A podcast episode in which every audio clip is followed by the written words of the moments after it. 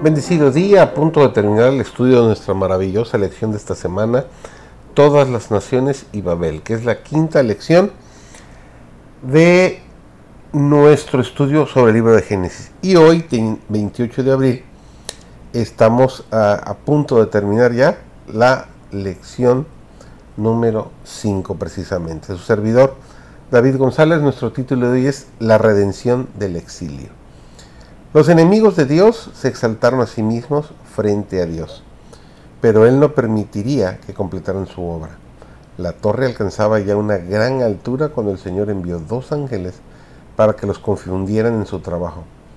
Se había encargado a ciertos hombres que recibieran indicaciones de los que trabajaban en lo alto y que pedían materiales para su trabajo, de manera que el primero se comunicaba con el segundo y ese con el tercero hasta que el pedido llegaba a los que estaban abajo.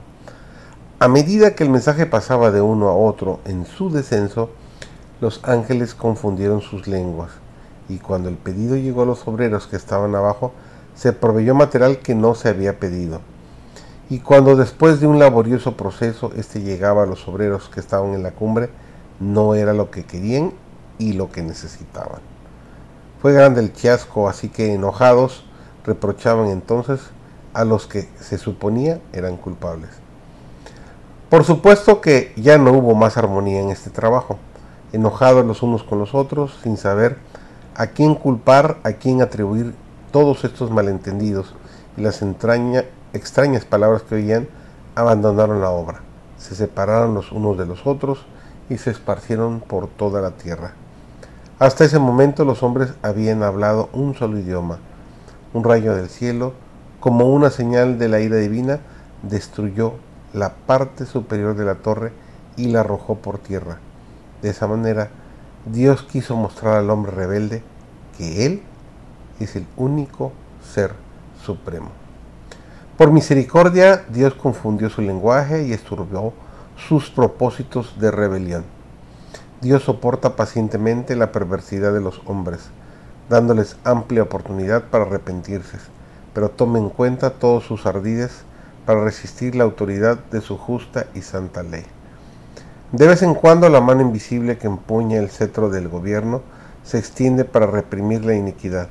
Se da evidencia inequívoca de que el Creador del universo, el que es infinito en sabiduría, amor y verdad, es el gobernante supremo del cielo y de la tierra, cuyo poder nadie puede desafiar impunemente.